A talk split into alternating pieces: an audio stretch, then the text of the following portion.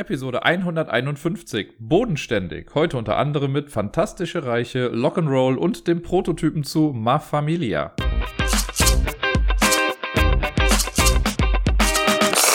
Hallo und herzlich willkommen und nachträglich einen äh, wunderschönen ersten Advent wünsche ich euch. Hier ist der Dirk vom Ablagestapel mit der neuesten Folge. Und ja, letzte Woche konnte ich zum Glück wieder ein bisschen was spielen. Wieder nicht übermäßig viel, aber ein paar Sachen sind es geworden. Ein paar alte Sachen, ein paar neue Sachen und ein paar alte Sachen in neuem Gewand, könnte man so sagen. Wir fangen an mit einem Spiel, das ich äh, in den letzten Wochen immer mal wieder hier schon besprochen habe. Und zwar ist das eins, das ich gerade äh, quasi nur online spiele. Civilization New Dawn oder Civilization ein neues Zeitalter auf Deutsch. Das habe ich mal wieder im Tabletop Simulator gespielt gegen Mikey und Tobi. Und mal wieder hat Tobi gewonnen. Der hat ja schon äh, vorletzte Woche dann quasi, als wir gegeneinander gespielt haben, gewonnen, wo ich kein Land gesehen habe. Und dieses Mal, äh, ja, sah es nicht anders aus. Wir haben dieses Mal den fortgeschrittenen oder den, ja, ist das fortgeschritten, den äh, Expertenaufbau der Weltkarte quasi benutzt. Der ist echt nochmal spannend. Also das Spiel an sich, da werde ich jetzt gar nicht mehr großartig ins Detail gehen. Also Tobi hat gewonnen, weil er zuerst wieder seine drei Ziele erfüllt hat.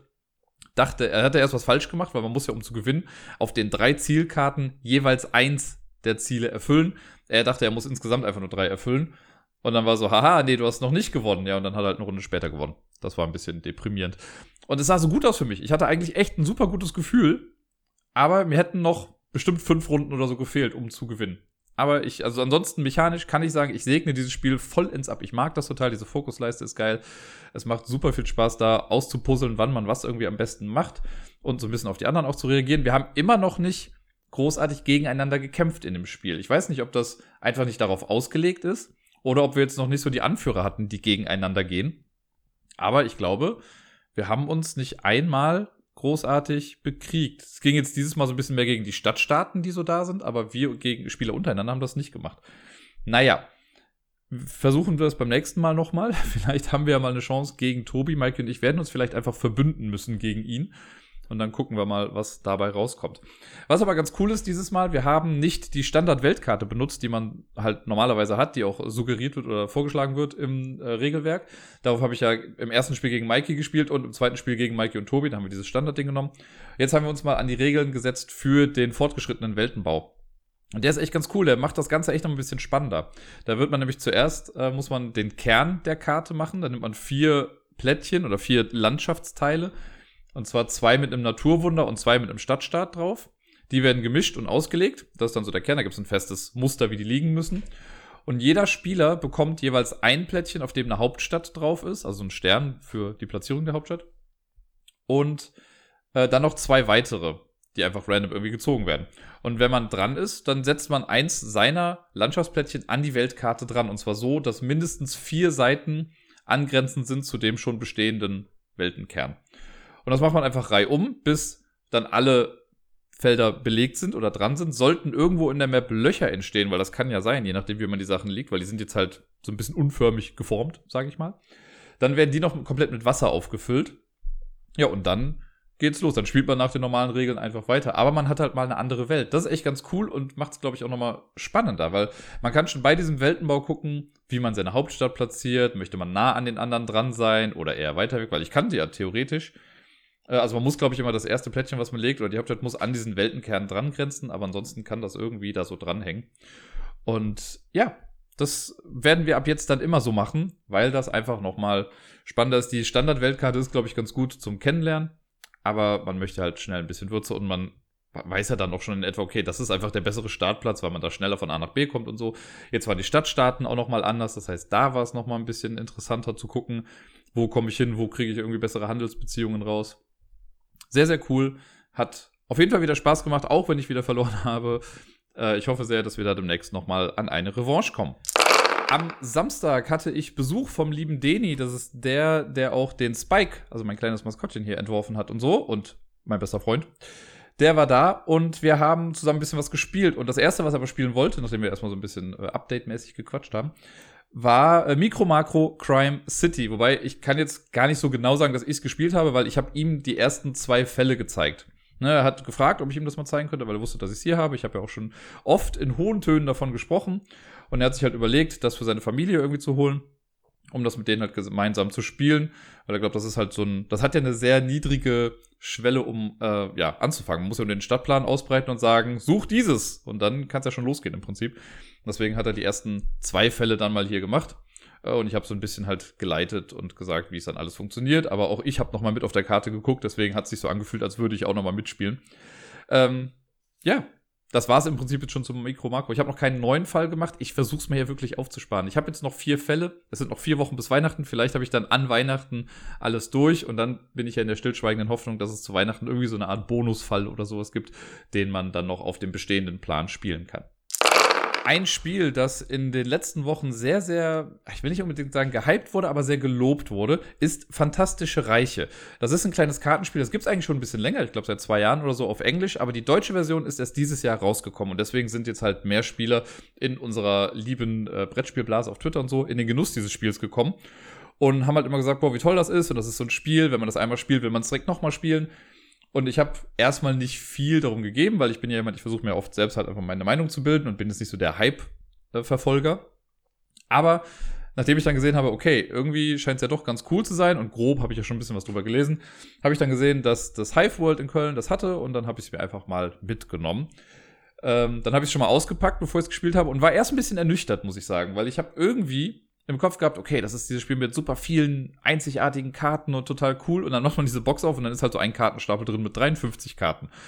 Das hätte man einfach auch kleiner verpacken können. Das muss nicht diese Größe haben. Das ist jetzt ungefähr die Box von Love Letter, glaube ich. Es hätte aber auch Carbo gereicht eigentlich. Ne? Da ist noch so ein Wertungsblock mit dabei. Und wenn man den benutzt, ist das auch gut, dass der die Größe hat, die er da gerade hat. Aber ansonsten ist die Schachtel einfach mal wieder ein bisschen zu groß. Ich sage das ja häufig, dass ich finde, dass Schachteln zu groß sind. In dem Fall, jetzt nur für den Wertungsblock, hätte es das nicht geben müssen. Aber, fantastische Reiche. Kommen wir erstmal zum Spiel an sich.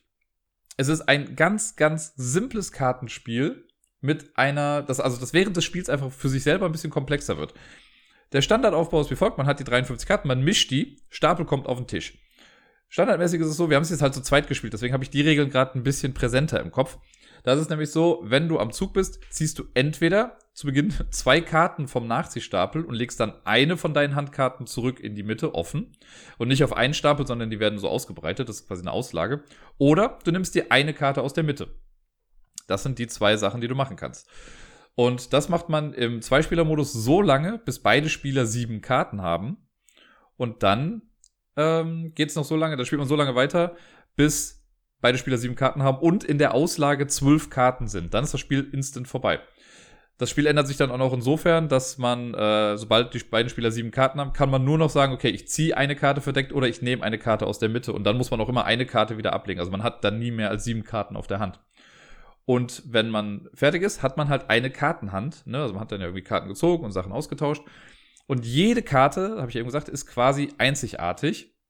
Es gibt Effekte, die sich hier und da ein bisschen wiederholen, aber dann in, auf andere Sachen bezogen. Äh, und dann macht jeder für sich eine Punktewertung und wer die meisten Punkte hat, hat gewonnen. Und alle Karten nehmen halt irgendwie Bezug aufeinander. Also du kannst halt eine Karte haben, die sagt, okay, das hier ist eine Wetterkarte und für diese Wetterkarte kriegst du 15 Punkte für jede andere Wetterkarte, die du hast. Das gleiche gibt's auch bei Fluten. Ne, das ist dann der Wasserelemental. Du hast diese Flutkarte und du kriegst 15 weitere Punkte für jede andere Flutkarte, die du hast. Kannst aber auch Karten haben, die sagen, okay, hier, du kriegst 100 Punkte wenn du zusätzlich zu dieser Karte noch das Schwert von Kert und das Schild von Oma darum oder sowas hast, äh, das kann man dann auch versuchen zu sammeln. Und diese Karte gibt nur Punkte, wenn du noch einen Anführer mit auf der Hand hast. Dann gibt es einen Anführer, der sagt, für jeden weiteren Anführer verlierst du Punkte. Es gibt Karten, die blockieren sich gegenseitig. Ne? Ich glaube, das war die große Flut. Die blockiert zum Beispiel alle Flammen. Relativ thematisch. Und da ist es dann so, wenn eine Karte blockiert ist, hat die einfach nichts. Dann ist sie quasi blank. Am Ende muss man dann halt alle seine sieben Karten durchgehen und die haben immer einen Basiswert. Also es gibt zum Beispiel Karten, die haben einen Basiswert von 8, da hat man schon mal 8 Siegpunkte. Im Prinzip kann man alle Basiswerte einmal zusammenzählen. Aber man kriegt dann halt auch diese Bonuspunkte, wie zum, ne, wenn ich jetzt irgendwie diese eine Wetterkarte habe, den Air Elemental, und der sagt dann, für jede weitere Wetterkarte kriegst du nochmal 15 Punkte und ich habe noch drei weitere Wetterkarten, kriege ich halt die Punkte von ihm plus nochmal 45 Punkte. Und das wird für jede Karte einzeln gemacht. Und wer dann am Ende die meisten Punkte hat, der hat gewonnen. Das ist das ganze Spiel. That's what they're all raving about. Und es funktioniert. Wir haben es direkt dreimal hintereinander gespielt. Wir hätten auch noch weiter spielen können. Wir hatten jetzt nicht so viel Zeit, weil wir wollten auch noch ein bisschen was anderes spielen. Es macht wirklich Spaß. Das kann ich nicht anders sagen. Es ist cool. Das Theming ist eigentlich kackegal, aber es passt so ein bisschen, weil eben die Karten doch auf ihre Art und Weise so ein bisschen thematisch sind. Es gibt vielleicht auch den Totenbeschwörer, ist ein Zauberer. Der hat an sich so erstmal nicht viel, aber mit dem kann man am Ende des Spiels, wenn alles vorbei ist, kann man noch eine Karte von der Auslage, also eine Karte, die abgelegt wurde, die quasi tot ist, kann man noch dazu holen und kann die noch mitwerten als achte Karte. Mega cool, passt halt total gut. Ne? Oder wenn Königin und König zusammen sind, gibt das extra Punkte. Wenn das Schwert von Kehrt und das Schild von Kehrt zusammen sind, ist das irgendwie gut ganz viele verschiedene Sachen. Es gibt so ein paar Joker-Karten, mit denen kann man Sachen kopieren. Äh, aber was halt wirklich beeindruckend ist, ist, jede Karte ist individuell. Und das ermöglicht halt auch arsch viele Kombinationen. Ich kann es nicht anders sagen. Weil alleine in einer Kartenhand tausch eine Karte aus und schon hast du halt eine komplett andere Punktewertung, je nachdem, was das für eine Karte war. Sehr, sehr gut. Was sehr tricky sein kann, und das kann ich jetzt nur mutmaßen, ist halt wirklich die Punktewertung, wenn man sie manuell macht. Weil viele Karten nehmen ja wirklich auch Bezug aufeinander. Und dann gibt's Karten, die sagen, okay, du kannst mit dieser Karte kannst du die Kartenfarbe oder Kartenart einer anderen Karte ändern. Und manchmal weiß man ja erst am Ende, wenn man irgendwie sieht, okay, das ist jetzt meine Punktzahl, okay, wie wäre es denn, wenn ich jetzt die Karte in das umändere? Oh, dann habe ich mehr Punkte, wenn ich das mache, habe ich weniger Punkte und so weiter. Das ist noch so ein bisschen schwierig. Und deswegen meine ganz klare Empfehlung, holt euch die App dafür. Es gibt von, ich weiß gar nicht mehr, was das jetzt für ein Verlag war, Wizard, White Goblin, irgendwie sowas, ist auch egal.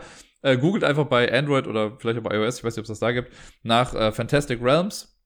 Dann bekommt ihr die App dazu. Das ist so ein kleiner Helper für zwei verschiedene Spiele, aber das ist halt die Fantastic Realms Scoring App auch mit dabei. Und die ist ein Traum.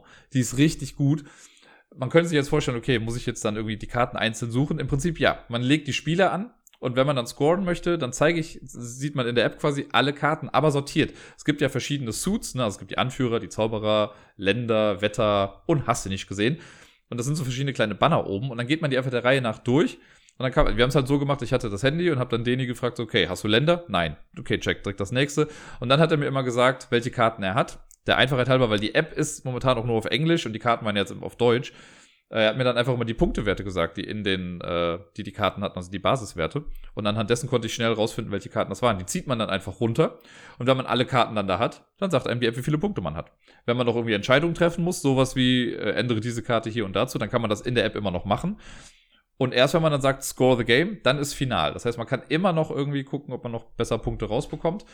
Aber so das insgesamte Zusammenzählen wird einem dadurch schon sehr, sehr vereinfacht und abgenommen sehr cooles Spiel. Kann ich wirklich empfehlen. Also ich verstehe jetzt, was die Leute damit meinten auf Twitter. Ich äh, kann das denen jetzt bestätigen, dass die recht hatten. Ich glaube, das ist wirklich halt auch so. Das hat dieses Phänomen von, okay, du spielst irgendwie, hast jetzt gerade sieben Karten gesehen. Ja, okay, jetzt will ich aber noch mehr. Also du hast halt mehr Karten gesehen, weil du Karten auch rausgeschmissen hast. Und dann, okay, lass mal nochmal spielen, mal gucken, ob ich meine eigene Punktzahl allein schon überbieten kann. Und bei mir war es, glaube ich, so. Ich habe im ersten Spiel, hatte ich irgendwie auch knapp über 100 Punkte. Haben wir nochmal gespielt, dann hatte ich mal 130 Punkte nochmal gespielt, dann waren es schon wieder weniger, aber Deni ist total abgegangen. Und man sieht manchmal auch so Kartennamen, wo ich dann schon gedacht habe, ich will diese Karte haben. Ich hatte, glaube ich, in den ersten zwei Spielen hieß es immer so mit äh, sowas wie, ja, diese Karte löscht alles, bla bla bla, außer du hast einen Drachen. Und ich so, what, es gibt einen Drachen? Zweites Spiel, schon wieder irgendeine Karte gehabt, aber eine andere Karte, die sich auch wieder auf den Drachen bezogen hat. Ich so, ich will diesen Drachen haben. Und dann im dritten Spiel hatte ich endlich den Drachen. Ich habe zwar verloren, aber ich hatte den Drachen. Es macht Spaß. Die Grafiken sind zweckmäßig, die zeigen das, was da drauf ist irgendwie. Wie gesagt, es könnte sehr wahrscheinlich auch irgendwie ein Politikspiel sein oder sowas. Einfach Sachen, die miteinander interagieren.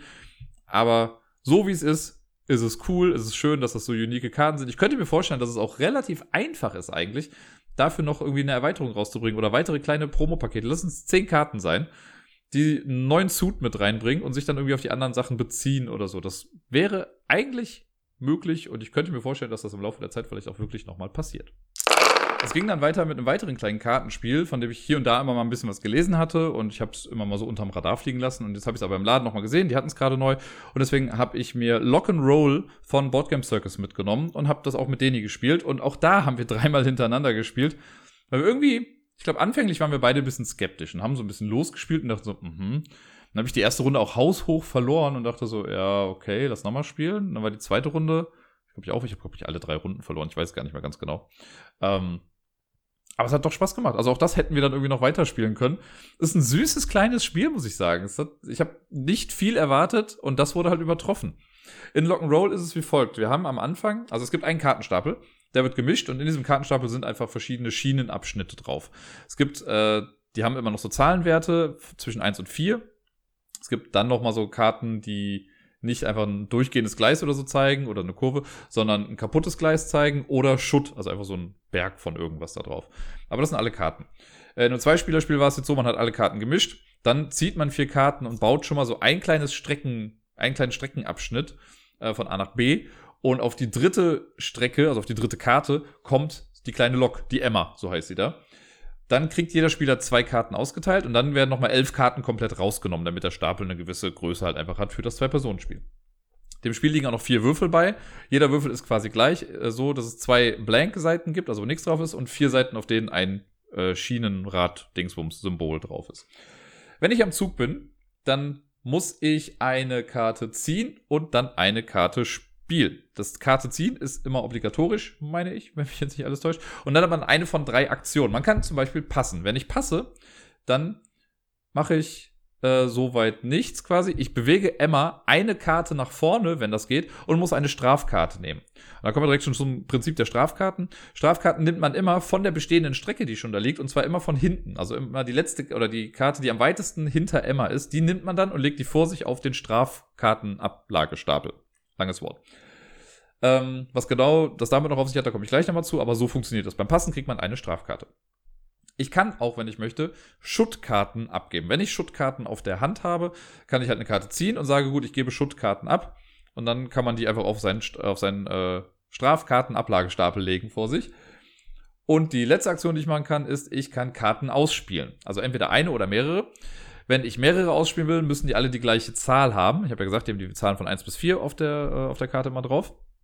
Und äh, angenommen, ich spiele nur eine Karte aus, dann lege ich die einfach so passend vorne an das Schienennetzwerk dran, so dass Emma quasi da weiterfahren kann. Es gibt dann so ein paar Regeln, wie Karten dürfen sich nicht überlappen, das muss alles noch passen, bla bla bla.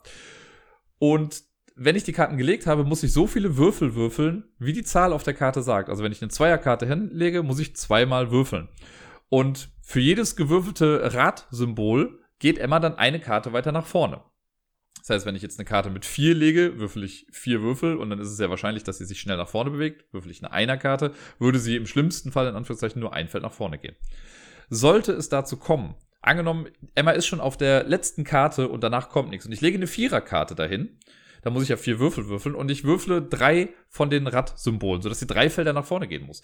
Sie kann ja nur eins nach vorne gehen, weil danach kommt nichts. Für jedes Feld, das sie nicht weitergehen kann, dann ent da entgleist sie sozusagen und man muss sich Strafkarten nehmen. Und Strafkarten nimmt man dann wieder so wie eben gesagt, man nimmt so viele Karten von hinten äh, an der Strecke, wie man halt nicht weiter vorne gehen könnte. Und die kommen dann auch in einer Reihenfolge, die man sich selbst aussuchen kann, auf den Strafkartenablagestapel.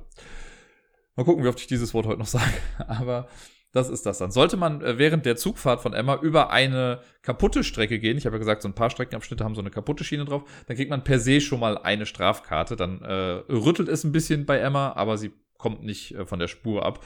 Aber man kriegt eine Strafkarte. Das Spiel spielt man so lange, bis der Kartenstapel leer ist. Der Spieler macht dann noch seinen Zug und dann ist es vorbei. Und dann werden Punkte gezählt. Und Punkte sind quasi die Minuspunkte im Strafkartenablagestapel. Ich muss jedes Mal überlegen, wie rum die Reihenfolge der zusammengesetzten Nomen da ist, aber Strafkartenablagestapel. Äh, die zählt man dann zusammen und wer den höchsten Wert hat, hat verloren. Jetzt kommt aber der Clou an der Geschichte. Man sammelt im Laufe der Zeit ja relativ viele Karten. Ne? Immer durch Strafkarten oder sonst irgendwie was.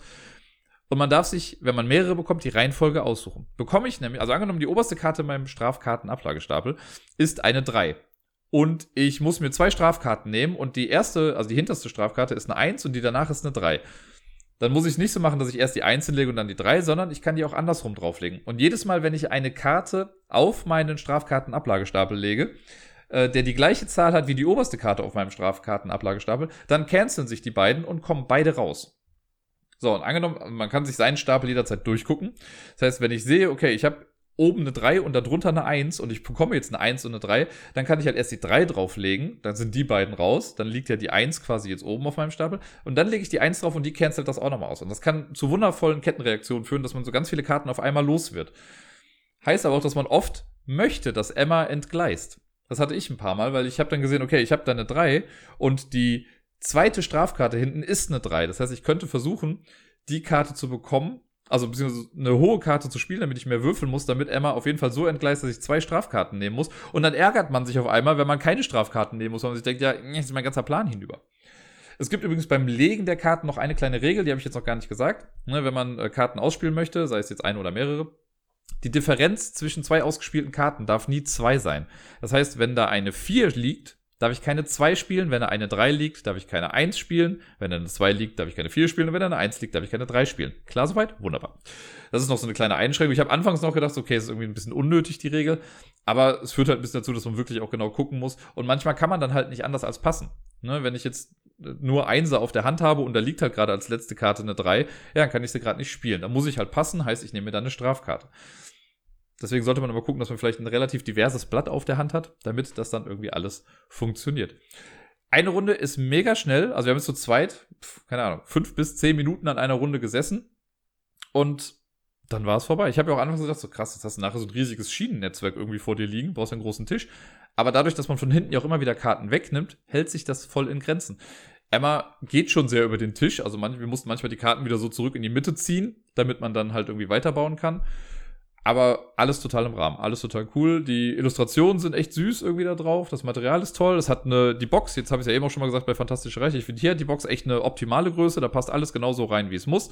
Die Regeln sind klar verständlich. Es gibt auch irgendwie einen Solo-Modus noch mit dabei. Den habe ich noch nicht ausprobiert, aber das werde ich auch mal machen. Von daher, äh, gerade so als kleines Absacker-Familienspiel, würde ich jetzt mal sagen, ist Lock'n'Roll echt eine ziemlich gute Wahl durch den lieben Matthias, ja, genau, der Typ von Rocket Beans, äh, bin ich in den Genuss eines Prototypen gekommen. Er wurde irgendwie angeschrieben, ich glaube auf Instagram, von einem Verlag und die haben gesagt, ey, äh, wir haben gehört, du spielst ganz gerne, hast du nicht mal Bock, dir irgendwie unser Spiel anzugucken? Ist ein relativ ausproduzierter äh, Prototyp. Guck dir das doch mal an und gib uns mal ein bisschen Feedback dazu. Hat er dann gemacht. Und dann meinte er wohl, äh, ja, ist ganz cool, aber ich kenne da jemanden, der könnte sich das auch nochmal angucken, der hat da so einen Podcast, kleines Licht am Horizont, äh, der könnte vielleicht auch noch mal ein bisschen Input dazu geben. Keine 15 Wochen später, na, ich weiß, es hat ein bisschen länger gedauert auf jeden Fall, äh, ist das Spiel dann bei mir angekommen. Der hat dann irgendwie jetzt über Umwege dann mit nach Köln geben lassen, über die Pier nämlich, und dann habe ich es mir jetzt da abgeholt letztens, weil der Verlag mich dann auch schon angeschrieben hatte und dann meinte, ey, hast du das Spiel schon bekommen? Und zuerst wusste ich davon gar nichts, dass ich das kriegen sollte. Dann hatte ich Matthias angeschrieben und er hat dann gesagt, er hat jetzt Pier mitgegeben, bla bla bla. Jetzt habe ich es da und ich habe es am Wochenende auch spielen können. Ich habe jetzt lange überlegt, wie ich es denn mache, weil es ist noch kein fertiges Spiel in dem Sinne. Ich habe es jetzt trotzdem mal hier in die Spielbesprechung mit reingenommen, weil wir es halt eben ja quasi ausführlich gespielt haben. Und ich habe mit denen danach auch im, äh, im Nachhinein noch ein bisschen mehr drüber gesprochen, weil wir halt auch gucken wollten, okay, was für Feedback kann man da jetzt geben. Ich hatte das schon mal, das sage ich jetzt nochmal vorweg. Ich hatte schon mal, dass ich hier so einen halbwegs Prototypen bekommen habe oder beziehungsweise eine Version 1.0 von dem Spiel und ich habe das dann hier besprochen und habe aber auch viele Sachen gesagt, die ich halt verbesserungswürdig fand oder Sachen, die einfach schlichtweg nicht gut waren in dem Spiel. Was dann dazu geführt hat, dass dann der äh, Autor des Spiels dann irgendwie meinte, ja, hättest ja auch mal positiv über das Spiel sprechen können, wenn ich es dir schon umsonst zuschicke. Dafür mache ich das ja hier nicht. Ich habe jetzt aber wirklich auch lange überlegt, so, ne, und ich glaube, ich habe jetzt hier auch einen Weg gefunden, die äh, Kritikpunkte, die ich habe, ganz gut anzusprechen und auch direkt Verbesserungsvorschläge mit einzubringen. Äh, alles in allem ist aber gar nicht so viel, weil ich fange mal so an. Das Spiel, das mir vorliegt, heißt äh, Ma Familia. Also ein, äh, der Name lässt es schon erahnen, ein Mafia-Spiel. Was ich per se schon mal ganz cool finde, weil ich finde, Mafia-Spiele gibt's gar nicht so viele. Ich habe mal so ein bisschen überlegt. Ich kenne von äh, Friedemann Friese das Familia, was aber jetzt gar nicht so viel mit Mafia zu tun hat, sondern das einfach nur als Thema benutzt und als Ausrede für ein Kartenspiel. Äh, und leider natürlich für mich so die Epiphany of Mafia-Spiel, La Cosa Nostra. Und das war für mich auch sehr schwierig, weil ich finde, mit La Cosa Nostra haben wir halt schon ein Mafia-Spiel, das der Pate in a Box ist. Also es ist einfach so ein gutes Mafia-Spiel, man hasst sich danach, man macht Verhandlungen, es trifft einfach diesen Kern des Mafia-Genres, des Klischees auch vor allen Dingen so gut. Da ist es schwierig, jetzt natürlich mit was Neuem anzukommen, was auch in diesem Mafia-Bereich spielt. Und davon musste ich mich auch ein bisschen lösen, weil natürlich kann ich ganz viel, was in dem Spiel passiert, immer entkräften mit, ja, aber La Cosa Nostra macht's besser. La Cosa Nostra hat aber auch einen ganz anderen Anspruch als äh, mal Familia oder andersrum. Weil La Cosa Nostra ist wirklich ein abendfüllendes Spiel. Ne, wenn man das mit fünf Leuten spielt, kann das mal schon so seine zwei, zweieinhalb bis drei Stunden gehen. Ma Familia ist ein kurzes Karten- und Würfelspiel in dem Stadium, in dem es das gerade ist. Ich bin sehr dankbar dafür, dass das auch ein Prototyp ist, der nicht nur auf Karteikarten gerade ist, sondern das sind wirklich schon gut gemachte Karten, die man irgendwie hat. Die Anleitung ist quasi wertig gedruckt, es sind Würfel mit dabei.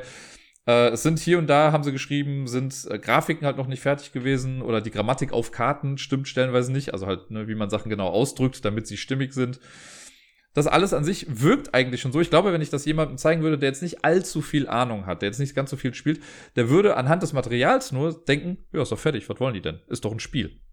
Von daher finde ich das schon mal sehr cool. Das macht immer mehr Spaß, wenn man sowas dann spielt. Es gibt, äh, also es ist ein Spiel für zwei bis vier Spieler. Jeder Spieler übernimmt eine Familie, kriegt dann so ein kleines Tableau, was dann irgendwie äh, das quasi repräsentiert. Die vier Familien sind die, was mal gucken gerade, die Badfellas, die Sizilianos, die Purple House Gang und die Castellos. Haben aber an sich keinen großen Unterschied. Das ist einfach nur das kleine Banner, was man dann irgendwie vor sich hat. Jeder Spieler bekommt sechs Würfel. Und dann gibt es drei verschiedene Kartenstapel. Es gibt einmal die, ich nenne sie mal die roten Karten, das sind äh, Gangster- und Sonderkommandokarten. Dann gibt es die Geschäftskarten, das sind die grünen Karten. Und die Immobilienkarten, das sind die gelben Karten.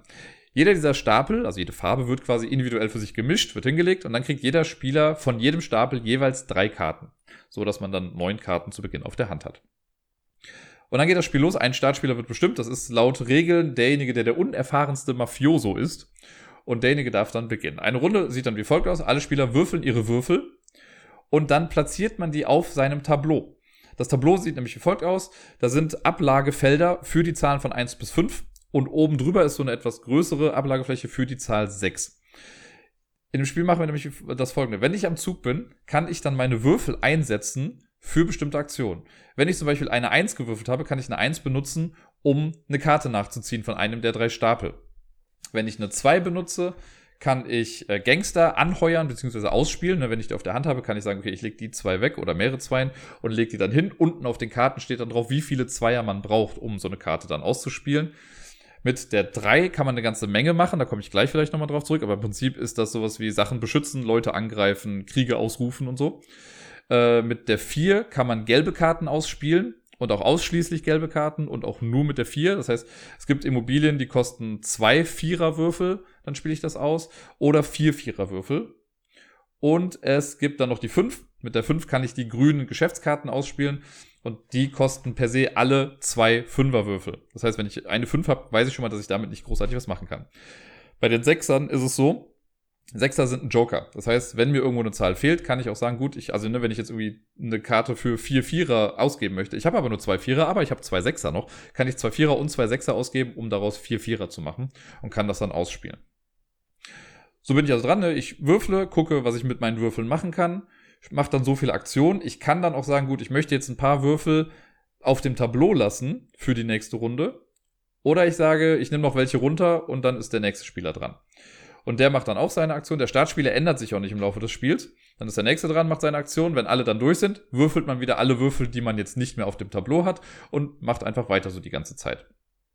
Das Spiel geht so lange, bis entweder ein Spieler eine gewisse Anzahl an Machtpunkten erreicht hat, das ist je nach Spieleranzahl unab, äh, anders meine ich. In dem Zweispielerspiel, so wie wir es jetzt hatten, waren es zehn Punkte. Wenn man zu dritt spielt, braucht man acht Punkte, spielt man zu viert, braucht man nur sieben Punkte. Oder das Spiel endet, wenn einer der Nachziehstapel komplett leer ist, dann macht der Spieler noch seinen Zug irgendwie und dann ist es auch vorbei. Und dann zählt man, wer dann die meisten Punkte hat. Sollte es dann, glaube ich, einen Gleichstand geben, ist es so, wer ähm, Ne, genau, dann haben die beiden einfach zusammen gewonnen und man muss vielleicht einfach nochmal spielen. Das ganz grob runtergebrochen. Also ihr merkt schon so anhand der Erklärung, ne, es ist ein sehr würfellastiges Spiel und ein sehr glückslastiges Spiel. Das heißt, man kann zwar versuchen zu planen, aber wenn man nicht gut würfelt, hat man Pech gehabt. Und das ist auch einer meiner größten Kritikpunkte, die ich an dem Spiel habe. Das ist gerade in dem Stadium, in dem es gerade ist, kann es wirklich sein, dass du Züge hast, in denen du nichts machst oder einfach sehr wenig machst angenommen, ich habe in einer Runde ähm, alle meine Gangster schon irgendwie rausgespielt. Und dann war mein Gegner dran und hat durch Angriff und so meine Gangster kaputt gemacht, weil dann kommen die auf den Ablagestapel und sind raus. So, ich habe keine Gangster vor mir und ich würfe, äh, ne, wenn ich dann gewürfelt habe, sagen wir, ich habe keine Einser und ich habe keine Zweier. So, dann kann ich keine Karten nachziehen und ich kann keine Karten ausspielen. Selbst wenn ich Gangster auf der Hand hätte, könnte ich keine Karten mehr ausspielen. Das heißt, ich bin den Angriffen meines Gegners vollends, ja, äh, ausgesetzt. Das ist sehr schade und sehr unbefriedigend so ein bisschen. Man muss immer noch im Kopf halten, das soll halt auch, glaube ich, kein Spiel sein, was du jetzt über eine Stunde spielst. Wir haben jetzt, weil wir auch hier und da noch ein bisschen überlegt haben, glaube ich, eine halbe Stunde gespielt oder so zu zweit, wenn nicht sogar ein bisschen weniger. Äh, es war aber oft, also gerade am Anfang auch so ein bisschen repetitiv. Ne? Also man hat sehr oft halt das Gleiche gemacht und so, ja, okay, ich habe keine Gangster, ich würfel, gut, ich lege hier eine Immobilie hin und das war's dann diese Runde. Ich lasse die fünf da liegen. Oder die sechs lasse ich auch noch da liegen. Dann macht der nächste seinen Zug und so weiter. Ähm, es kommen hier halt zwei Glücksfaktoren zusammen, weil manchmal braucht man halt auch bestimmte Karten. Es ist hier so gemacht, die gelben Karten sind die Immobilien. Es gibt die für vier Vierer, das ist halt teurer, die reinzubringen, die geben dir per se drei Siegpunkte. Das ist schon mal ganz cool, wenn man bedenkt, dass man mit zehn Siegpunkten gewinnt in einem Zwei-Personen-Spiel. brauche ich drei davon und vielleicht noch irgendwie anders einen Siegpunkt und dann habe ich gewonnen. Ich hatte zwei von denen draußen zum Beispiel, ne, aber denen die dann auch irgendwann. So, so kriegt man Siegpunkte. Oder es gibt ja die Immobilien, die nur zwei Vierer kosten. Das ist dann irgendein, keine Ahnung, Casino oder sonst irgendwas. Das legt man dann hin. Das gibt dir aber per se keine Siegpunkte. Sondern es gibt dir die Möglichkeit, da drin dann ein illegales Geschäft zu betreiben. Das sind die grünen Karten. Es kann dann zum Beispiel sein, dass ich das Casino habe und äh, diese Immobilien gehören zwei Typen an. Entweder ist es ein, jetzt muss ich gerade nochmal gucken, was da steht, es ist ein Schwarzgeldgeschäft oder ein Schmuggelgeschäft. Das sind so zwei verschiedene Symbole, einmal Koffer für Schwarzgeld und so ein Zug, Auto, sonst irgendwas für die Schmuggelgeschäfte. Äh, und ich kann dann für zwei Fünfer kann ich ein, ich sag jetzt mal, Schwarzgeld-Dingsbums oder Geldwäsche, so heißt es, Geldwäsche kann ich dann ins Casino legen und dann kriege ich quasi einen Siegpunkt. Es gibt jedes dieser Geschäfte dreimal. Insgesamt gibt es ein paar, jetzt muss ich gerade mal nachgucken, es sind, glaube ich, 24 Karten. Ähm, genau, es gibt zwölf Schwarzgeldgeschäfte und zwölf Schmuggelgeschäfte. Also jeweils vier Stück in jeder Art, weil jede Karte gibt es dreimal. Es gibt dreimal die Geldwäsche. Und da ist es jetzt wie folgt. Also ich, da vergleiche ich jetzt nochmal kurz zu La Cosa Nostra, weil bei La Cosa Nostra gab es ja die Monopole. Das heißt, wenn ich mehr äh, Prostitution hatte als die anderen Spieler, dann hatte ich das Monopol und habe nochmal mehr Geld bekommen. Hier wird das ähnlich gemacht, aber doch auch wieder ganz anders. Angenommen, ich bin der erste Spieler, der Geldwäsche betreibt. Dann kriege ich dafür einen Siegpunkt, weil ich da so ein Siegpunkt-Symbol drauf. Wenn ich nochmal Geldwäsche mache, dann habe ich ja zwei davon, dann kriege ich zwei Siegpunkte. Wenn jetzt aber Deni auch nochmal Geldwäsche macht, es gibt ja nur drei Karten, ne, aber angenommen, er macht auch noch das mal, dann habe ich zwei, er hat eins, zwei minus eins ist eins, also kriege ich nur einen Siegpunkt. Wenn wir beide jeweils eins haben, kriegt keiner von uns einen Siegpunkt wenn man jetzt zu dritt spielen würde, könnte es halt sein, dass drei Leute jeweils einmal Geldwäsche machen und dann würde aber trotzdem keiner davon einen Siegpunkt bekommen. Das kann man jetzt versuchen zu verhindern, indem man Gangster losschickt. Das ist auch so ein bisschen halt mit so die Hauptsache hier in dem Spiel, würde ich jetzt mal behaupten, dass man Gangster ausspielt und wenn man die erst ausspielt, dann oder anheuert, dann hat man die nur vor sich liegen und man kann dann für eine 3, die man einsetzt, kann ich halt sagen, okay, bewache meine Immobilie. Dann lege ich einen Gangster auf meine Immobilie und dann ist die geschützt erstmal. Das heißt, da kann kein Gegner irgendwie was machen oder er kann da nicht einfach reingehen. Ich kann aber für eine 3 auch genauso gut sagen, ich gehe in deine Villa rein oder sowas und besetze das, ne? Und dann, oder in dein Casino rein. Und dann zählt dein Punkt nicht. Dann zählt alles, was da drauf ist, nicht mehr. Auch die, wenn das drei Siegpunkte sind, kriegst du die drei Siegpunkte gerade nicht dafür, weil da mein Typ jetzt gerade ist und das besetzt. Deswegen kann man aber auch noch für eine 3 einen Bandenkrieg zum Beispiel ausrufen. Das heißt dann, ich wähle einen meiner Gangster, dann zeigt man auf den und dann zeige ich auf den Gangster eines anderen, ne, den ich irgendwie angreifen möchte. Und dann würfelt man.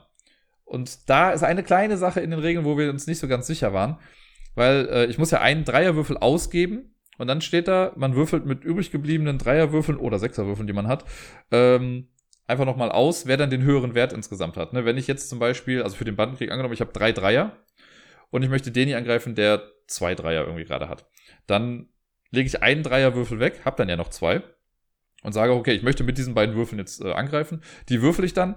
Den hier kann, also muss vorher dann entscheiden, mit wie vielen er verteidigen möchte. Er würfelt dann auch, wer den höheren Wert hat, wie gesagt, gewinnt dann und der unterlegene Gangster kommt dann auf den Ablagestapel. Das heißt, es kann dann sein, dass ich jemanden aus einer meiner Sachen vertreibe, der das gerade besetzt, oder ich kann jemanden, der Wache hält, äh, raushauen, sodass ich dann da später rein kann. Und was wir nicht ganz klar hatten, ist, ob man wirklich diesen einen Würfel, den ich für den Bandenkrieg ja ausgebe, ob der einfach rauskommt oder ob ich den mitwürfeln kann. Weil sonst kann es natürlich sein, dass ich, wenn ich nur einen Dreierwürfel habe und ich möchte jemanden rausbekommen, gebe ich den zwar aus, den Würfel, aber ich kann ja gar nicht angreifen. Weil ich habe dann nichts mehr zum Angreifen. Also braucht man ja mindestens zwei Dreierwürfel schon dafür.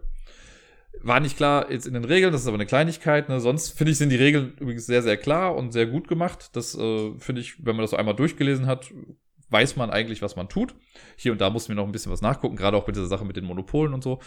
Äh, da komme ich jetzt auch wieder drauf zurück, weil wenn ich es jetzt natürlich dann schaffe, irgendwo jemanden reinzusetzen, äh, wenn ich jetzt bei dem Beispiel eben, wenn ich jetzt äh, einmal Geldwäsche habe und Deni hat einmal Geldwäsche, dann kann ich einen meiner Typen bei ihm reinsetzen und dann hat er dieses Symbol nicht mehr, also kriege ich auch wieder den Siegpunkt. Das kann man natürlich dann auch benutzen, um irgendwie auf die 10 Siegpunkte zu kommen.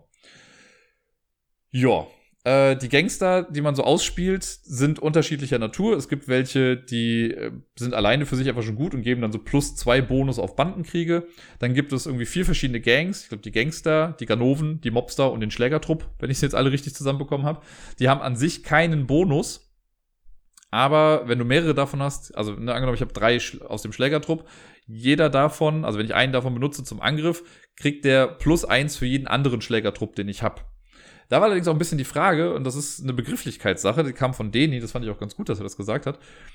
Da steht da nämlich auch für jeden weiteren Schlägertrupp, den du vor dir hast. Wenn ich jetzt aber jemanden besetze, dann ist der Schlägertrupp nicht mehr vor mir.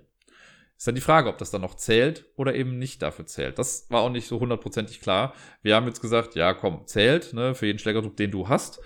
Aber man weiß es nicht ganz genau.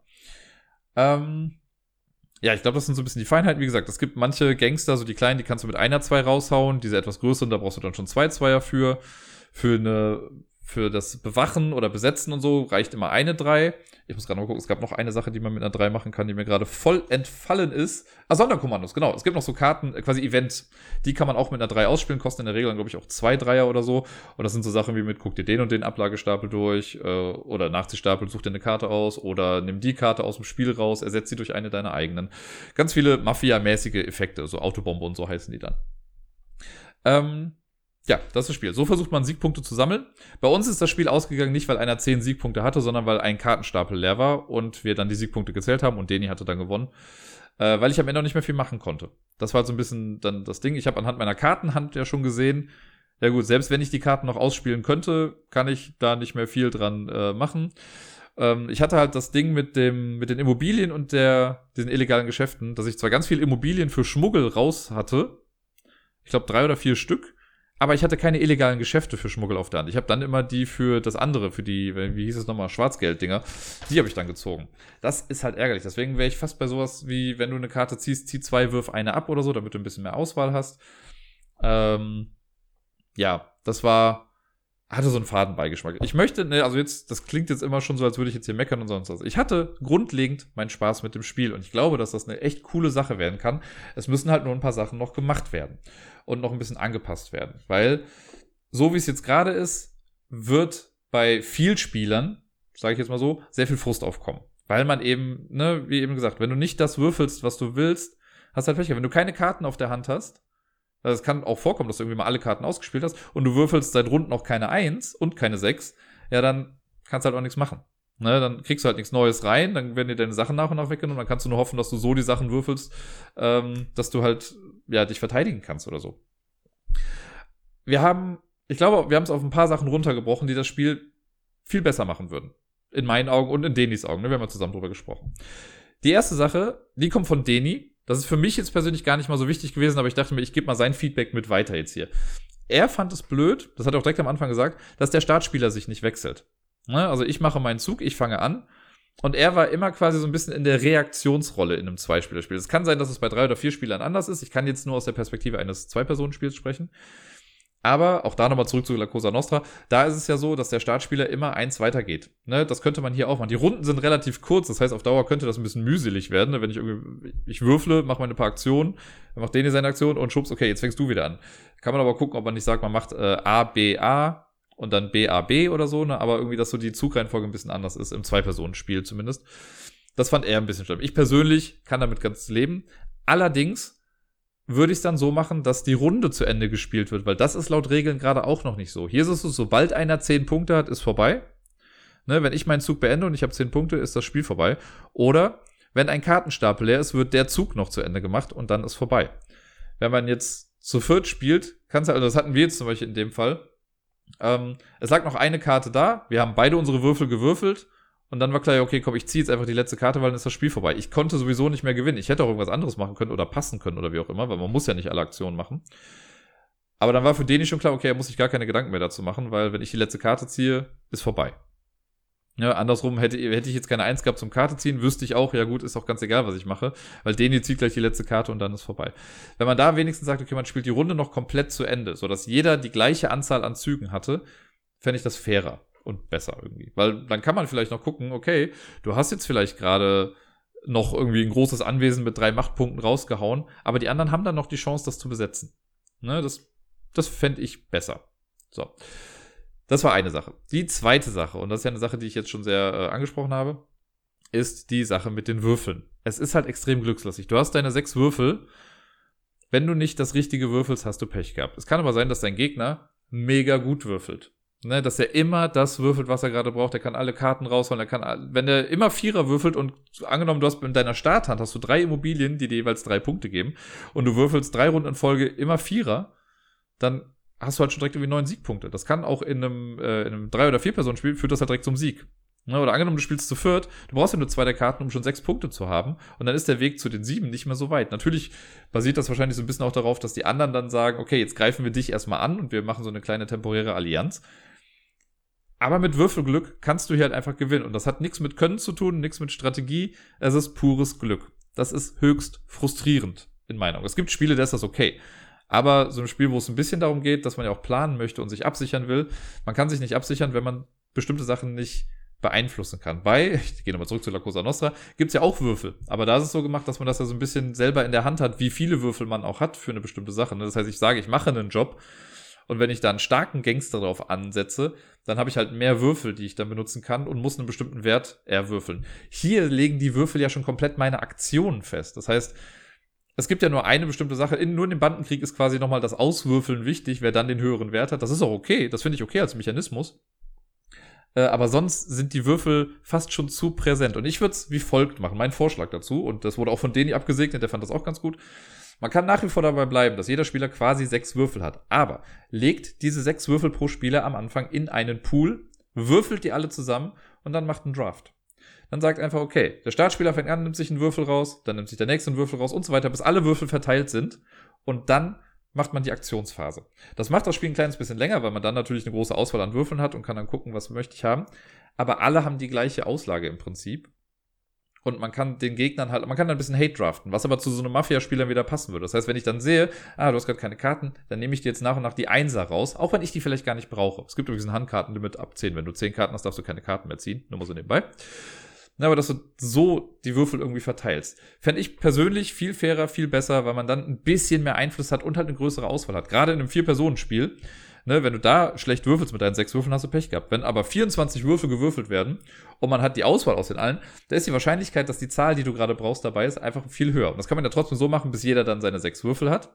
Und dann ist gut. Dann kann man auch sagen, okay, man darf aber auch keine Würfel aufsparen oder jeder darf nur einen Würfel aufsparen oder wie auch immer. Aber das würde das Ganze schon mal ähm, ja, ein bisschen fairer gestalten.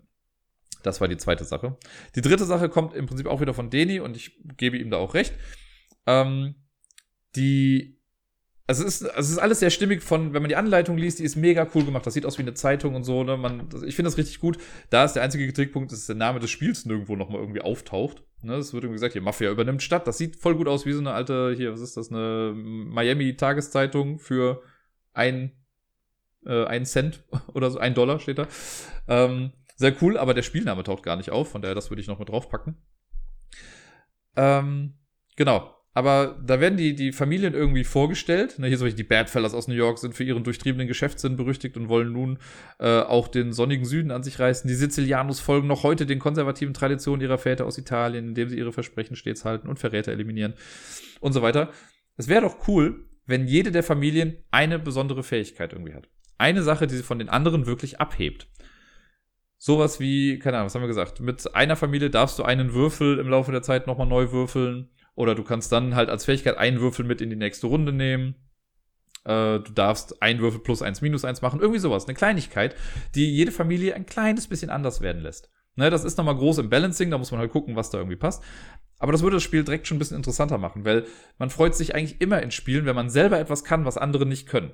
Ein Spiel, das dafür ja auch sehr bekannt ist, ist zum Beispiel Marco Polo, weil da kriegt jeder am Anfang eine Game-Breaking Ability. Wenn das nur einer hätte, wäre das so hart übertrieben krass, dass die anderen sagen würden, das ist doch viel zu unfair. Nur der Unterschied ist, jeder hat so eine Fähigkeit, die auf ihre Art und Weise viel zu krass ist eigentlich. Und das macht das Ganze schon wieder ausgeglichen. Würde halt noch mal ein bisschen in die Testung dann reingehen, aber finde ich ganz cool hier. Eine letzte Sache habe ich noch, und zwar die Würfelverteilung. Ne, ich habe ja auch gesagt, das ist ja so, äh, für 1 bis 5, das sind festgelegte Aktionen, die 6 ist dann ein Joker. Was uns aufgefallen ist in unserer Testpartie ist, die Dreier sind einfach viel zu stark im Prinzip, weil mit allen Aktionen. Mit der 1 hast du nur, zieh eine Karte. Mit der 2 hast du, heuer einen Gangster an. Mit der 4 spiel Immobilien aus. Mit der 5 spiel ein Geschäft aus. Die 3 hat bewachen den Gegner oder bewachen Immobilie, besetzen eine Immobilie, führen einen Bandenkrieg aus und spiele Sonderkommandos. das ist ein bisschen viel für diese eine Zahl. Das macht diese Zahl eigentlich so mächtig, weil ohne Dreier bist du aufgeschmissen quasi dann im Bandenkrieg und so. Mit vielen Dreiern kannst du aber den Rest auch nicht mehr machen. Deswegen wäre mein Vorschlag, so nach, ne, ihr müsst auch mal bedenken, das sind für mich jetzt auch nur Sachen, die mir dann so nach und nach in den Kopf gekommen sind. Das muss man natürlich testen, ob das irgendwie besser ist und wer weiß, ob die das nicht schon getestet haben. Ne, das, deswegen take that with a grain of salt, wie man so schön im Englischen sagt. Ähm, aber meine Idee wäre, man lässt die 1, wie sie ist. Ne? Bei der 1 zieh Karten nach. Aber vielleicht dann so dieses machen wie, ähm, zieh zwei Karten, werf eine ab. Oder misch eine wieder rein oder sonst was. Oder man macht halt immer ähm, zu jedem Stapel schon immer eine Karte offen auf dem Ablagestapel und man kann sich halt entscheiden, ob ich eine verdeckte Karte ziehe oder halt eine offene Karte oder die oberste Karte vom Ablagestapel. Irgendwie so, damit du halt ein bisschen mehr Auswahl hast. Äh, bei der 2, Heuer Gangster, das ist okay, ne? Du brauchst halt für einen Läppchen äh, Mobster oder so brauchst du einen, für die großen brauchst du zwei, das ist schon okay. Die 3 würde ich dann nur machen, sowas wie äh, besetzen oder bewachen. Mehr nicht darauf. Die 4 würde ich dann zu äh, Bandenkrieg machen. Oder beziehungsweise noch nicht mal das. Die 4 könnte dann sowas sein wie die Sonderkommandos ausspielen. Ähm, die 4 oder die 5 dann, sorry, also dann nochmal eine Zahl weiter. Das könnte dann vielleicht komplett Immobilien und illegale Geschäfte sein. Und die 6 wären dann die Bandenkriege. Aber die große Ausnahme, die ich jetzt dann dazu machen würde, ist, du kannst mit jeder Zahl, die du würfelst, auch all das machen, was da drunter liegt. Also wenn ich jetzt die 2 würfle, kann ich die auch wie eine 1 benutzen. Wenn ich die 4 würfle, kann ich sie wie eine 2 benutzen oder wie eine 3 benutzen oder so dass man das so ein bisschen abstufig macht, weil dann hat man, dann ist halt auch, je höher eine Zahl ist, ist es auch umso besser und man hat trotzdem noch den Effekt, dass eine 6 im Prinzip ein Joker für alles andere ist.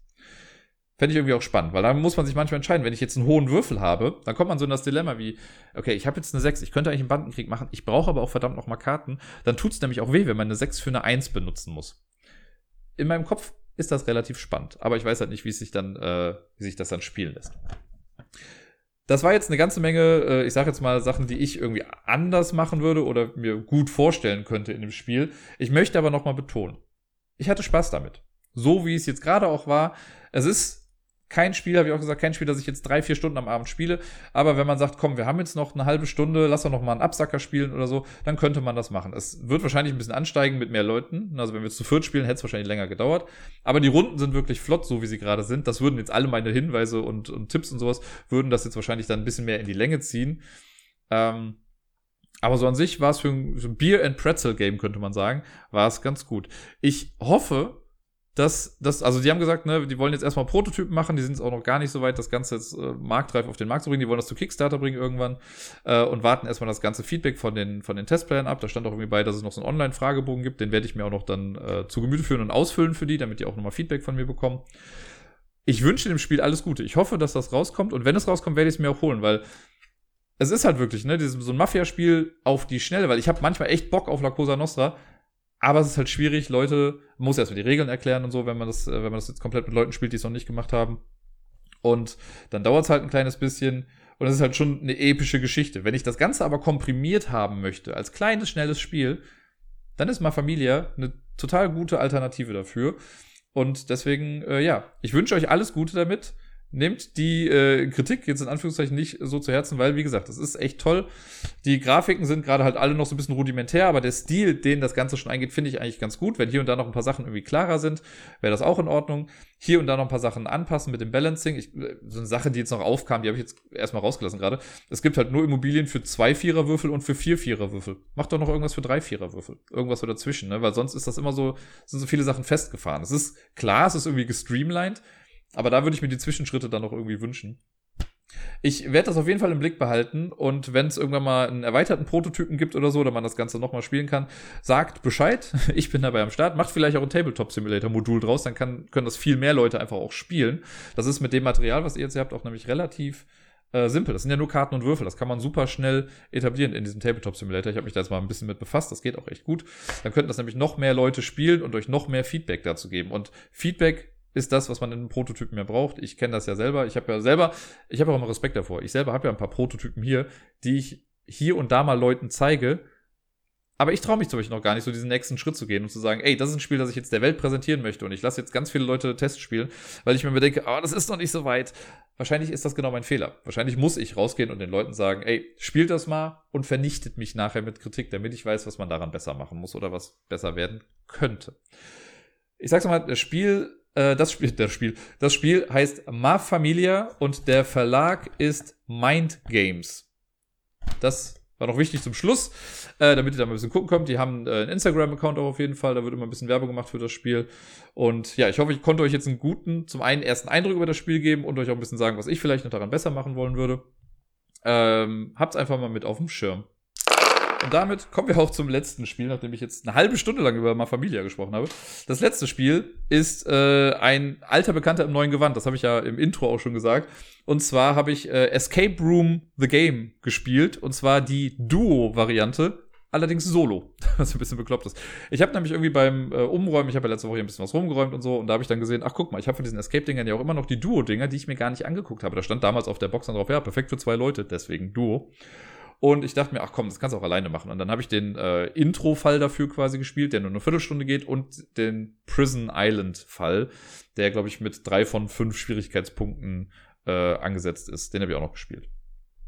Es ist im Prinzip das, was man kennt, ne? Also hier Escape the Room, die Spiele, oder Escape Room the Game, das sind die mit diesem Chrono-Decoder, diese große Maschine, wo man die Schlüssel dann oben reinsteckt und wenn man vier Schlüssel drin hat, dann hat man den ersten Teil geschafft, darf zum zweiten und man muss halt für ein Spiel drei Codes richtig eingeben. Ich habe es diesmal mit der App gespielt, die Schlüssel brauchte ich aber trotzdem für bestimmte Sachen, um sie mir anzugucken.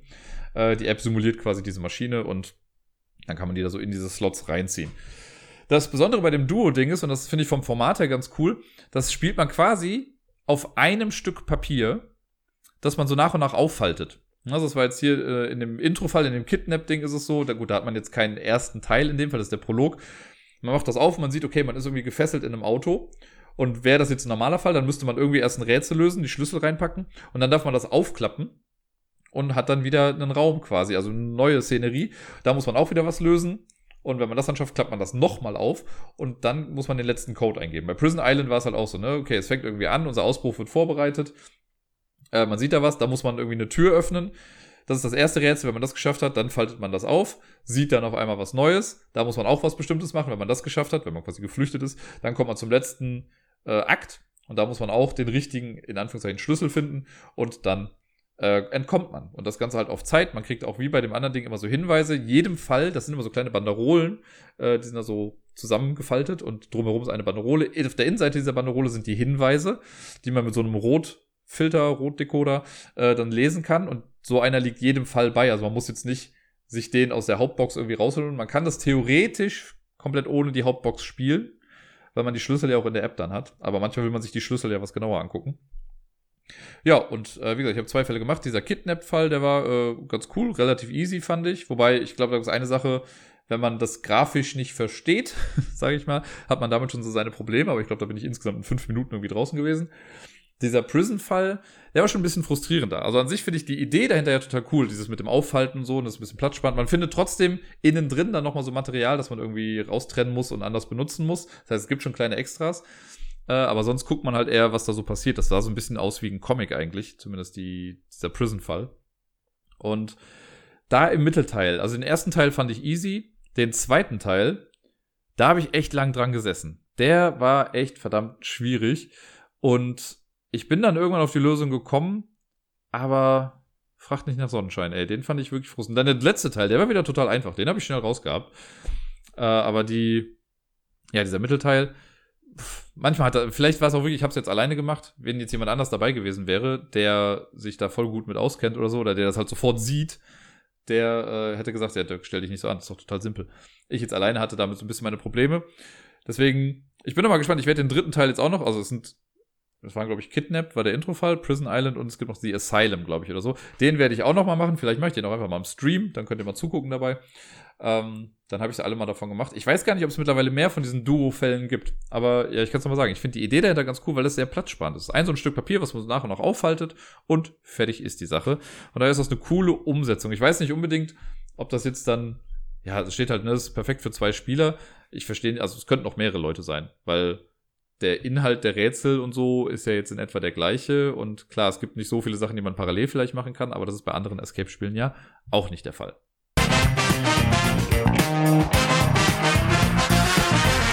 Damit sind wir bei der Top 10 Liste für heute. Und wer in den letzten Wochen aufgepasst hat, weiß, dass ein Element noch fehlt, und zwar Erde. Wir hatten schon Feuer, Wasser, Luft. Äh, genau, und jetzt geht es weiter mit dem bodenständigen Element, deswegen auch der Name der Folge. Und ich habe mal geguckt, was sind die zehn Spiele, die irgendwas mit dem Thema Erde zu tun haben. Natürlich habe ich das auch wieder ein bisschen weiter gefasst. Manchmal ist es die Erde an sich, manchmal ist es der Boden äh, oder Sachen, die mit der Erde zu tun haben. Also Geschichten habe ich mal zusammengefasst, erstmal so die Liste durchgegangen, was ich so für Spiele gespielt habe, die da darauf zutreffen könnten. Und dann habe ich die nochmal intern gerankt. Und folgende Liste ist jetzt dabei entstanden. Es ist wieder so ein Mischmasch aus. Manche Spiele sind weit oben, weil sie mir persönlich gut gefallen. Manche Spiele sind weit oben, weil sie vom Thema her einfach viel besser passen. Ich äh, weiß es schon selber gar nicht mehr, weil ich habe das vor fünf Wochen erstellt oder so. Aber auf Platz Nummer 10 ein Spiel, das eigentlich sehr hoch angesehen ist in Sachen äh, in der Spielewelt, und zwar Agricola. Agricola ist ja ein Spiel, bei dem es darum geht, unter anderem auch die Felder zu bepflügen und äh, Ernte zu generieren und also Gedöns. Und ich fand, das passt ganz gut, weil es ist ja schon ein sehr bodenständiges Spiel, weil man ja das Farmleben irgendwie simuliert, ne? Man muss essen, man muss sich selbst versorgen, man hat die Tiere, die man hochzieht und das ist alles sehr ja, so ein Basic-Spiel, ein einfaches Leben, ein hartes Leben auch vor allen Dingen, aber muss halt viel mit dem Boden auch irgendwie machen. Ne? Gerade auch wenn man mit der Erweiterung noch spielt, mit den Moor-Soldaten, wollte ich schon sagen, mit den Moorbauern. Da muss man ja auch irgendwie noch ein bisschen Rodung betreiben und die Bäume abholzen, also Gedöns. Deswegen habe ich das mal mit auf die Liste genommen. Auf Platz Nummer 9 habe ich Haven, das Zwei-Personen-Spiel von äh, Red Raven Games äh, in dem es ja darum geht, dass quasi die Natur, also die Erde, gegen die Menschen oder gegen die Stadt, gegen die Industrie spielt. Ne? Das ist so ein, ja, so ein Tauziehen quasi, immer zwei Seiten, die gegeneinander ziehen. Jeder versucht die Vorherrschaft in so einem Waldgebiet irgendwie zu bekommen. Passte thematisch einfach auch sehr, sehr gut. Passenderweise dazu ist quasi auch Platz Nummer 8 mit auf der Liste, denn da ist es ein ähnliches Prinzip, nämlich die Natur gegen Menschen und das ist Spirit Island. Da spielen wir ja Erdgeister, Naturgeister, die versuchen gegen die, ähm, ja, gegen die koloniegierigen Menschen, die auf unsere Insel kommen, vorzugehen und die irgendwie wieder zu vertreiben und Angst einzujagen, so damit die dann verschwinden und bloß nicht wiederkommen. Auch da repräsentieren wir quasi den Geist der Natur, der Erde, um unser Ziel voranzuschreiben. Bei Haven ist nur der Unterschied, Haven ist ein Zwei-Personen-Spiel, wo zwei Leute gegeneinander spielen. Spirit Island auf Platz Nummer 8 ist ein kooperatives Spiel, wo alle Spieler zusammenspielen. Auf Platz Nummer 7 habe ich ein Spiel gepackt, bei dem es auch wieder sehr bodenständig zur Sache geht. Äh, man sammelt Ressourcen und versucht einfach Hütten zu bauen und sein Dorf so groß wie möglich zu machen. Es ist Stone Age. Irgendwie fand ich das so ganz passend. Das war eines der ersten Spiele, an das ich gedacht habe, als ich ans Thema Erde gedacht habe. Weil ich finde, das geht, da geht es ja wirklich darum, dass man die Ressourcen abbaut, auch wenn das natürlich sehr abstrakt jetzt dargestellt ist. Aber man versucht, die richtigen Ressourcen zu bekommen, um seine Hütten zu bauen. Und da gab es ja halt noch keine großartige Technik und so. Deswegen die Erde, die Natur und so. Auf Platz Nummer 6, ich merke gerade, ich rush hier voll gerade durch die Liste, aber irgendwie kann ich das hier recht schnell erklären gerade. Äh, auf Platz Nummer 6 ein Spiel, das sozusagen auf dem Boden stattfindet, auch wenn es der Spielplanboden ist. Indian Summer, das zweite Spiel in der, ja, wie nennt man es, in der Blätter-Trilogie von Uwe Rosenberg, das angefangen hat mit Cottage Garden, dann kam Indian Summer und dann kam noch Spring Meadow, was ich bis heute noch nicht gespielt habe. Und ich finde aber Indian Summer, äh, von dem, also ich habe nur Cottage Garden und Indian Summer gespielt. Von dem, was ich bei Spring Meadows gesehen habe, glaube ich, dass mir Indian Summer immer noch besser gefallen würde. Ähm, da geht es ja darum, dass quasi, ja, schöne Blätter auf den Boden, auf den Waldboden fallen und wir versuchen die richtig Tetris-mäßig anzuordnen. Wer zuerst alles voll hat auf dem Boden, der hat dann gewonnen. Deswegen Erde, Boden, Natur, passt alles in dem Spiel. Auf Platz Nummer 5, ein Spiel, das wunderhübsch aussieht, wenn es fertig ist. Ich meine sogar, wenn mich nicht alles täuscht, war es mit auf einem der ersten Plätze zumindest bei meiner damaligen Top 10 Liste für Spiele, die schön aussehen, wenn sie fertig sind. Tikal. Das ich meine, man spielt quasi Menschen, die äh, hier die Natur erforschen und so, die so ein Waldgebiet erforschen. Und man findet dann so Tempel, die man hochbaut. Aber es ist alles so wunderschön grün. Es gibt Vulkane, die da ausbrechen. Also es ist ja auch viel Natur mit im Spiel. Das alleine, weil es so schön grün ist, habe ich das einfach mit da drauf genommen. Irgendwie verbinde ich das halt auch mit dem Thema Erde. Und man guckt halt so, was man dann noch so findet, was für verborgene Schätze es da so gibt auf Platz Nummer 4. Es hat auch was mit verborgenen Schätzen zu tun. Ist eigentlich schon ein bisschen weiter hergeholt, aber ich finde das Spiel so toll, deswegen habe ich es jetzt weiter nach vorne gepackt. Tobago oder Tobago, Potato, Potato, Tomato, Tomato, man weiß es nicht. Äh, Tobago ist ein, ja, ein Spiel, das man gegeneinander spielt, auf einer Insel. Und jeder Spieler versucht quasi Schätze zu heben und also Gedöns. Und das Ding ist, am Anfang weiß man nicht, wo diese Schätze sind. Und man legt das selber fest, wo die Schätze sind. Also ich kann zum Beispiel einen Hinweis auslegen, der dann sagt, okay, der Schatz befindet sich äh, auf dem größten Waldgebiet auf dieser Insel. Und dann sagt der nächste Spieler, haha, aber ich sage, es ist neben einer Hütte. Und schwupps hat man das schon ein bisschen mehr eingegrenzt. Dann sagt Spielerin 3, ich sage, es befindet sich ein Feld weit weg vom größten Wassergebiet. Und schwupps hat man das vielleicht auf ein Feld schon äh, niedergebrochen, wo das jetzt sein muss. Und dann versucht man mit seinem Jeep noch dahin zu fahren und diesen Schatz zu bergen aus der Erde. Und es gibt dann noch diese geilen Moai-Statuen, die sich dann immer noch irgendwie rumdrehen und Schätze, also so Amulette irgendwie platzieren. Ähm, ich mag das. Ich mag dieses Spiel irgendwie. Es hat, ich weiß, es ist sehr entfernt jetzt mit Thema Erde und Natur irgendwie was, aber weil das Spiel an sich so cool ist, habe ich es jetzt mit draufgenommen. Damit kommen wir schon in die Top 3. Auf Platz Nummer 3 ein Spiel, das ich gar nicht so oft spiele. Es wird aber bei vielen immer gesagt, oh, das ist total aus und da ist so viel Natur zu sehen, lalala. Äh, Parks ist ja, glaube ich, noch gar nicht so alt. Letztes Jahr oder vorletztes Jahr rausgekommen. Äh, ich meine, dieses Jahr oder letztes Jahr rausgekommen. Und ja, da geht es darum, dass wir so die Nationalparks Amerikas zumindest bereisen nach und nach und ein bisschen Resource Management ist das dann, äh, um die halt dann ja sich zu kaufen quasi. Sieht einfach sehr schön aus. Man sieht die ganzen Gestaltungen auf den Karten, den sieht man das an. Das ist sehr, sehr schön. Es gibt ja auch eine Erweiterung mittlerweile dafür. Deswegen, äh, durch die Gesamtgestaltung, das Gesamtpaket macht es einfach hier. Deswegen ist das mal mit auf die drei gekommen. Das Spiel an sich ist natürlich auch ganz schön. Macht Spaß. Ich habe es bisher allerdings immer nur zu zweit gespielt. Ich glaube, zu dritt oder zu viert würde noch mal ein bisschen mehr die Luzi abgehen in der Parksituation.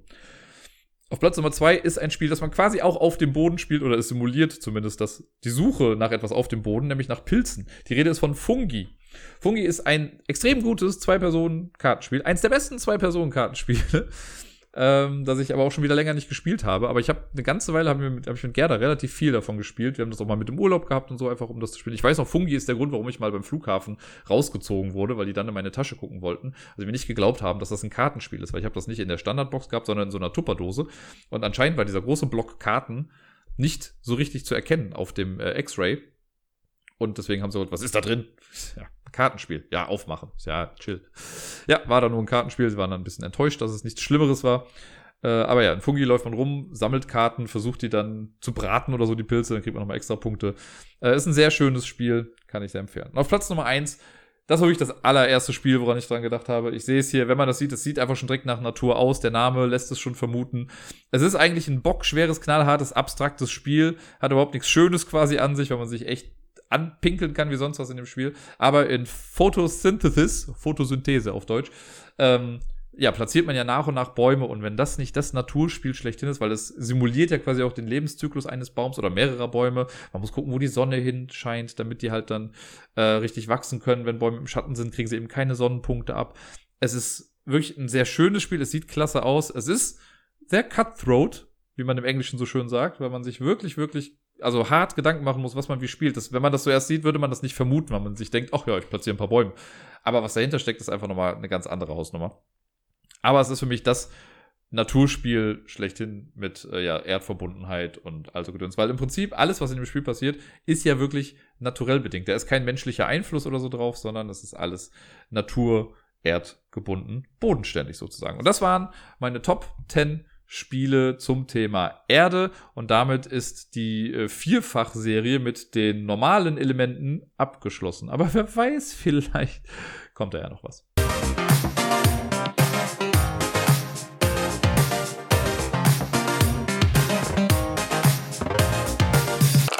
Und sonst so, tja, da bin ich. Diese Woche habe ich vielleicht ein paar mehr Themen als letzte Woche zu besprechen, auch wenn das Thema von letzter Woche natürlich ein bisschen größer war und dann auch mehr Raum eingenommen hat. Ich kann auf jeden Fall nur schon mal sagen, äh, vielen Dank für alle Leute, die mir daraufhin äh, ja, Nachrichten geschrieben haben auf allen möglichen Kanälen.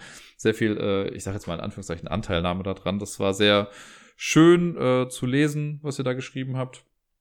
Ähm, ja, genau. Das Leben geht ja weiter und es äh, wird schon irgendwie alles positiv werden. Es war jetzt natürlich die erste Woche, äh, in der das in der neuen Wohnsituation jetzt irgendwie stattgefunden hat, alles hier. Und ich muss sagen, äh, entgegen des Schmerzes, den man natürlich noch so ein bisschen dabei spürt, äh, hat es doch ganz gut funktioniert. Ne? Also es war ja auch schon klar, dass wir uns jetzt nicht äh, hier angeifern und nicht, nicht äh, hassen und sowas. Und äh, ja, es klappt ganz gut. Also ne, ich habe wirklich jetzt auch Miepel jeden Tag gesehen. Sie war hier immer für ein paar Stunden mal oder ich bin auch mit drüben oder ich gehe mit ihr spazieren oder sonst irgendwie was. Also das äh, schon auf jeden Fall. Das ist natürlich für sie auch ungewohnt. Die ersten paar Tage waren, glaube ich, auch ein bisschen schwierig für sie, weil das jetzt so eine ja, neue Schlafsituation ist. Aber äh, sie freut sich immer noch, wenn ich vorbeikomme und wir spielen immer viel, wenn wir dann zusammen sind. Das äh, erhält dann auch meinen Tag. Das gehört mit zu den Highlights meines Tages gerade. Wäre ja auch blöd, wenn nicht. Ja, und ähm, genau, jetzt gleich, wenn ich hier mit der Aufnahme fertig bin, werde ich sie nämlich auch wiederholen kommen und deswegen freue ich mich da schon sehr drauf. Das ist aber nicht die einzige große Veränderung jetzt gerade in meinem Leben. Es ist jetzt quasi so heute halbwegs das äh, erste Mal jetzt in richtig trockenen Tüchern oder am Freitag war es das schon so ein bisschen. Ich bin, ich, ich hau jetzt einfach eine Hiobsbotschaft nach der nächsten raus.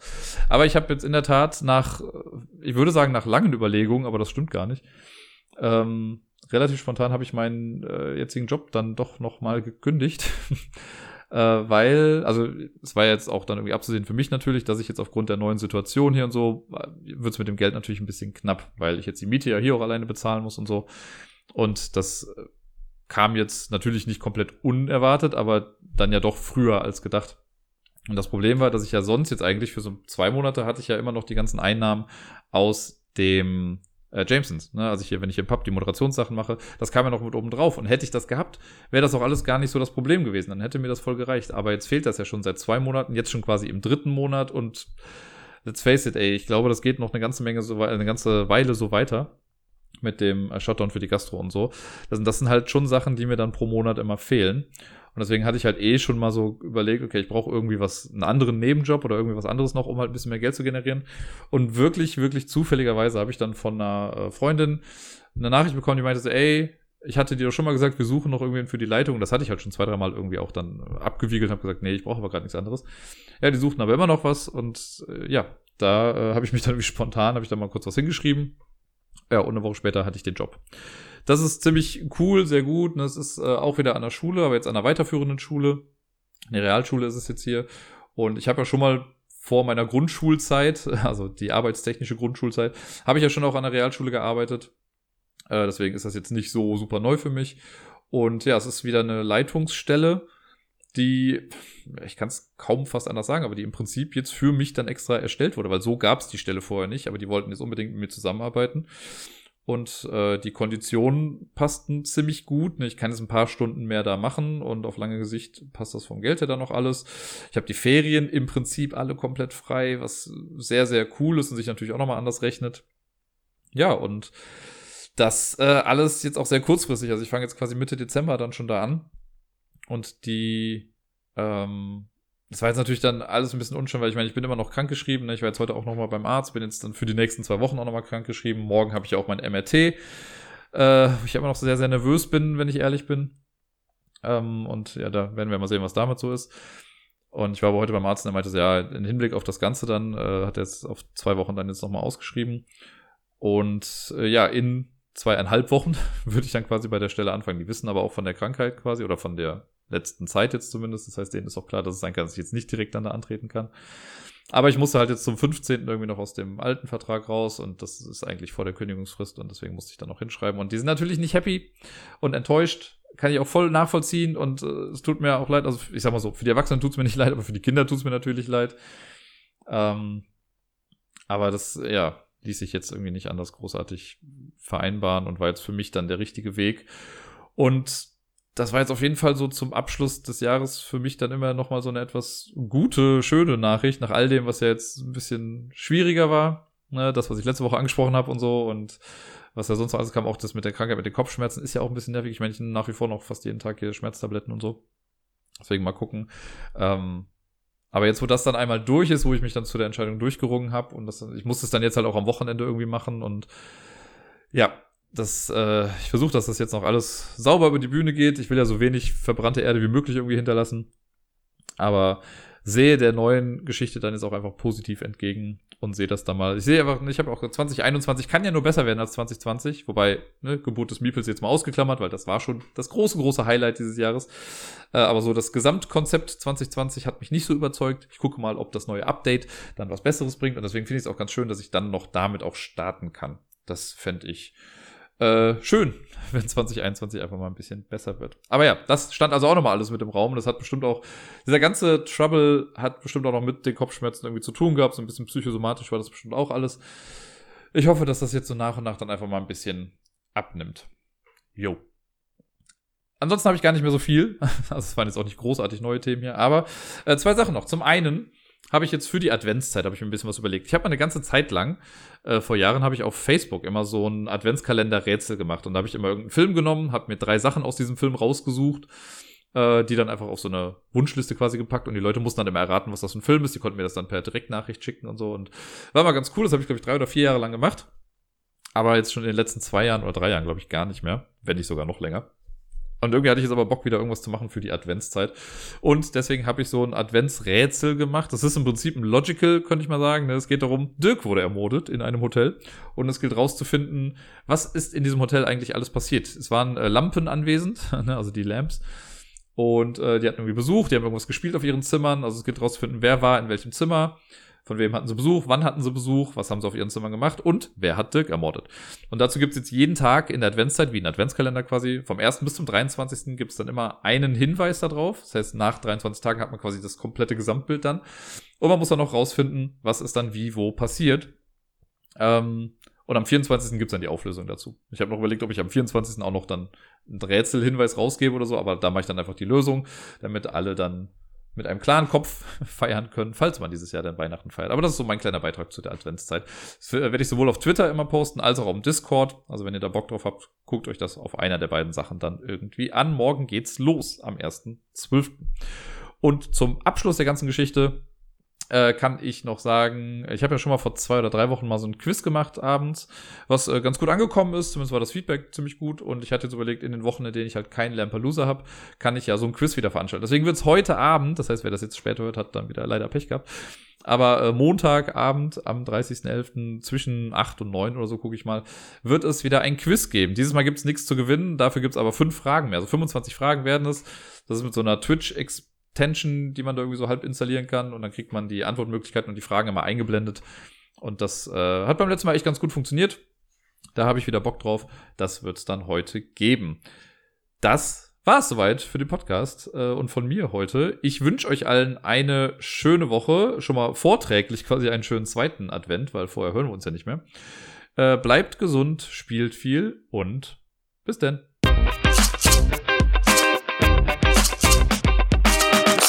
Ich habe mich übrigens die Woche dabei erwischt, wie ich einmal dachte, ach, ich müsste mich eigentlich mal wieder rasieren. Und dann zu dem Schluss kam, ich habe ja eh draußen eine Maske an. Sieht ja sowieso keiner.